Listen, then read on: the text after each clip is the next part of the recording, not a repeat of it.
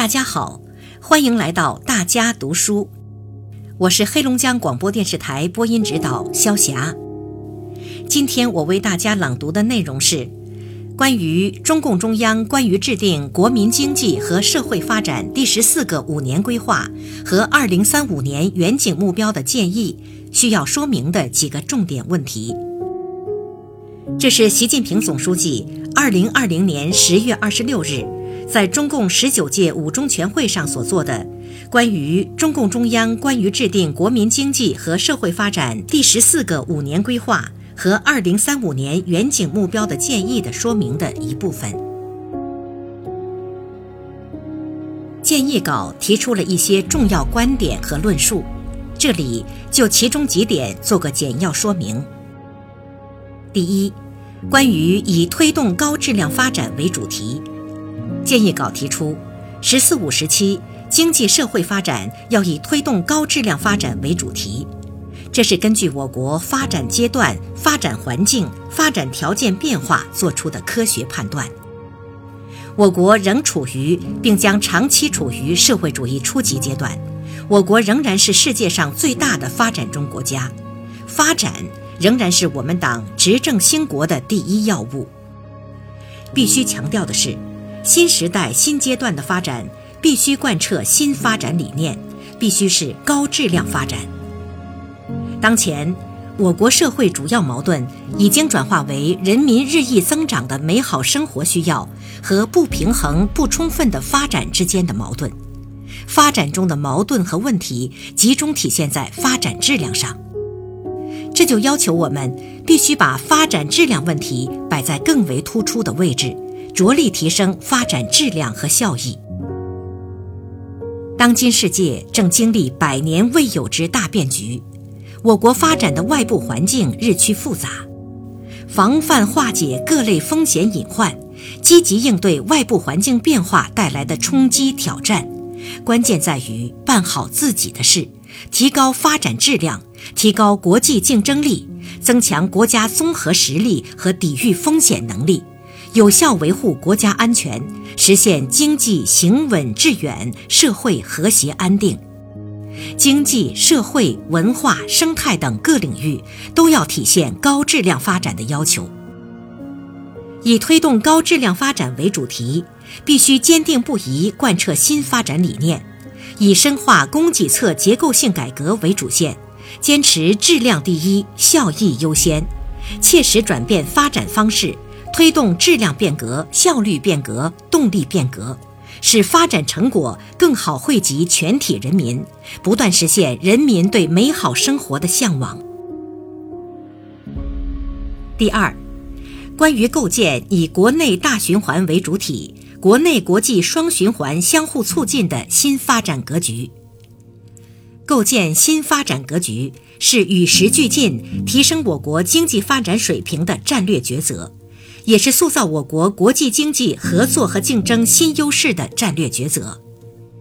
改革开放以来，特别是加入世贸组织后，我国加入国际大循环，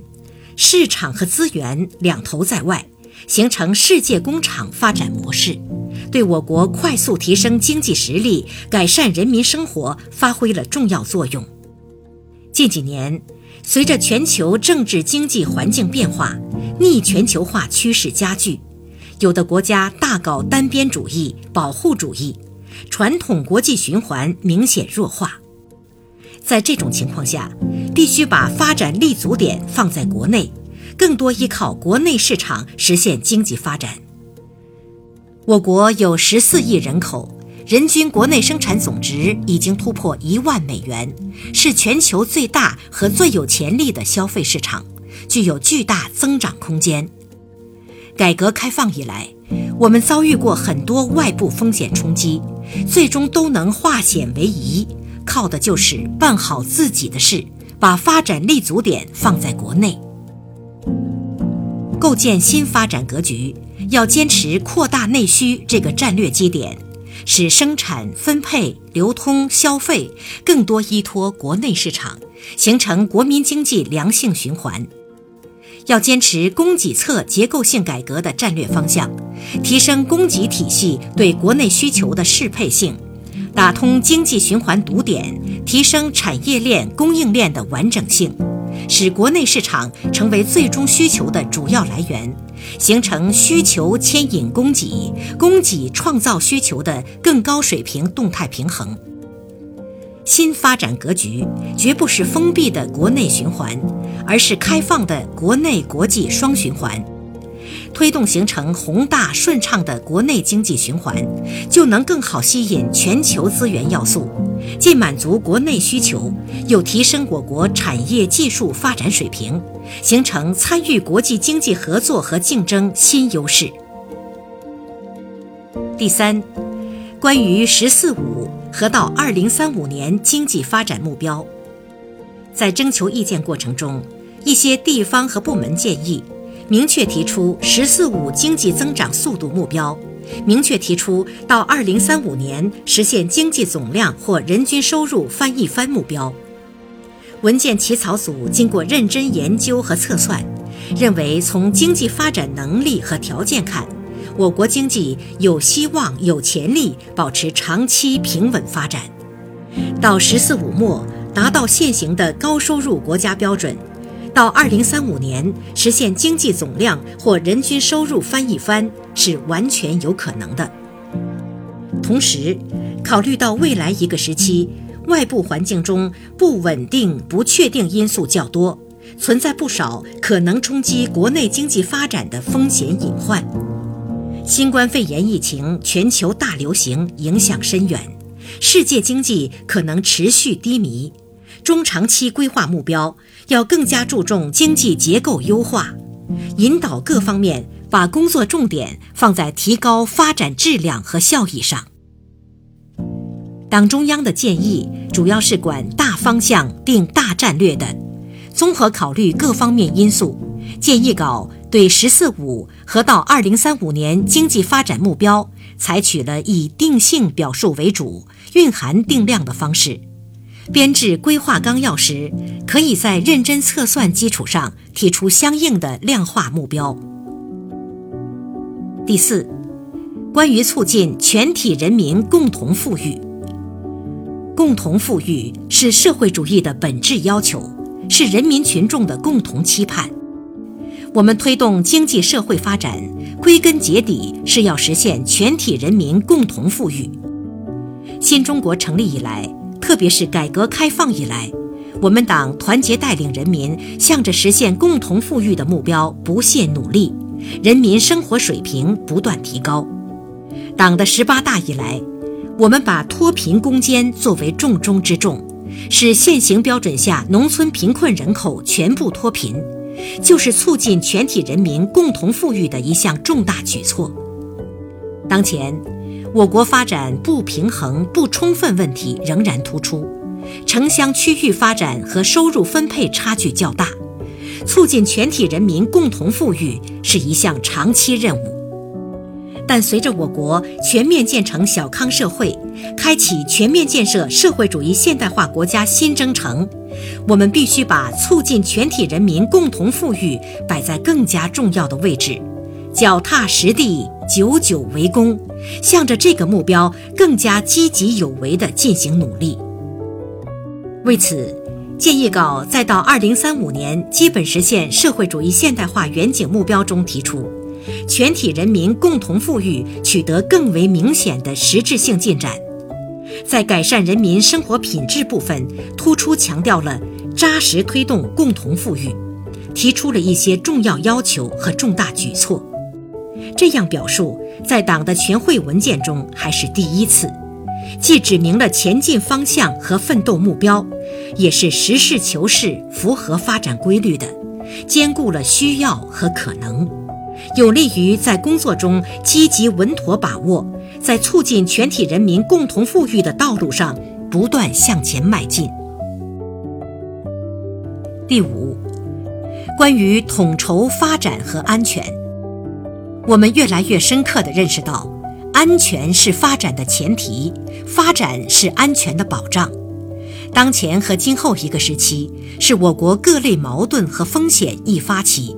各种可以预见和难以预见的风险因素明显增多，我们必须坚持统筹发展和安全，增强机遇意识和风险意识，树立底线思维，把困难估计得更充分一些，把风险思考得更深入一些，注重堵漏洞、强弱项，下好先手棋，打好主动仗，有效防范化解各类风险挑战，确保社会主义现代化事业顺利推进。基于上述认识。建议稿设置专章，对统筹发展和安全、加快国防和军队现代化等作出战略部署，强调要坚持总体国家安全观，加强国家安全体系和能力建设，筑牢国家安全屏障。第六，关于坚持系统观念，建议稿提出，“十四五”时期。经济社会发展必须遵循坚持系统观念的原则。党的十八大以来，党中央坚持系统谋划、统筹推进党和国家各项事业，根据新的实践需要，形成一系列新布局和新方略，带领全党全国各族人民取得了历史性成就。在这个过程中，系统观念是具有基础性的思想和工作方法。全面建成小康社会后，我们将开启全面建设社会主义现代化国家新征程。我国发展环境面临深刻复杂变化，发展不平衡不充分问题仍然突出，经济社会发展中矛盾错综复杂，必须从系统观念出发加以谋划和解决，全面协调推动各领域工作和社会主义现代化建设。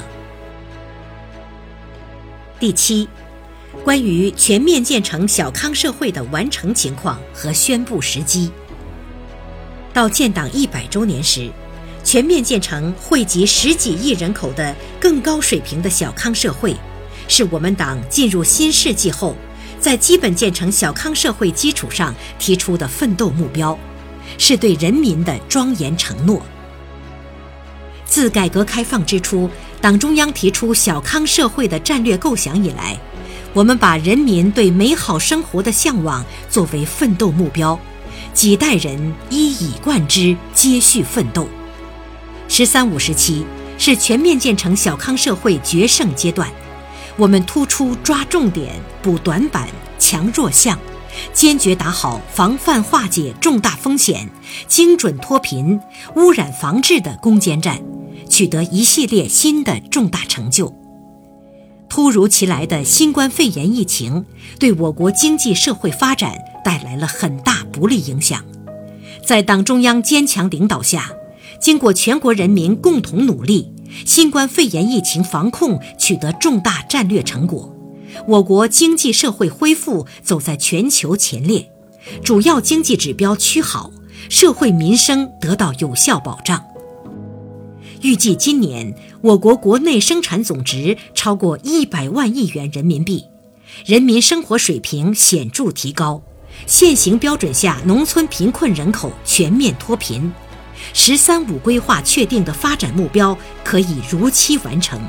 全面建成小康社会目标。可以如期实现。考虑到目前仍是全面建成小康社会进行时，建议稿表述为决胜全面建成小康社会取得决定性成就。明年上半年，党中央将对全面建成小康社会进行系统评估和总结，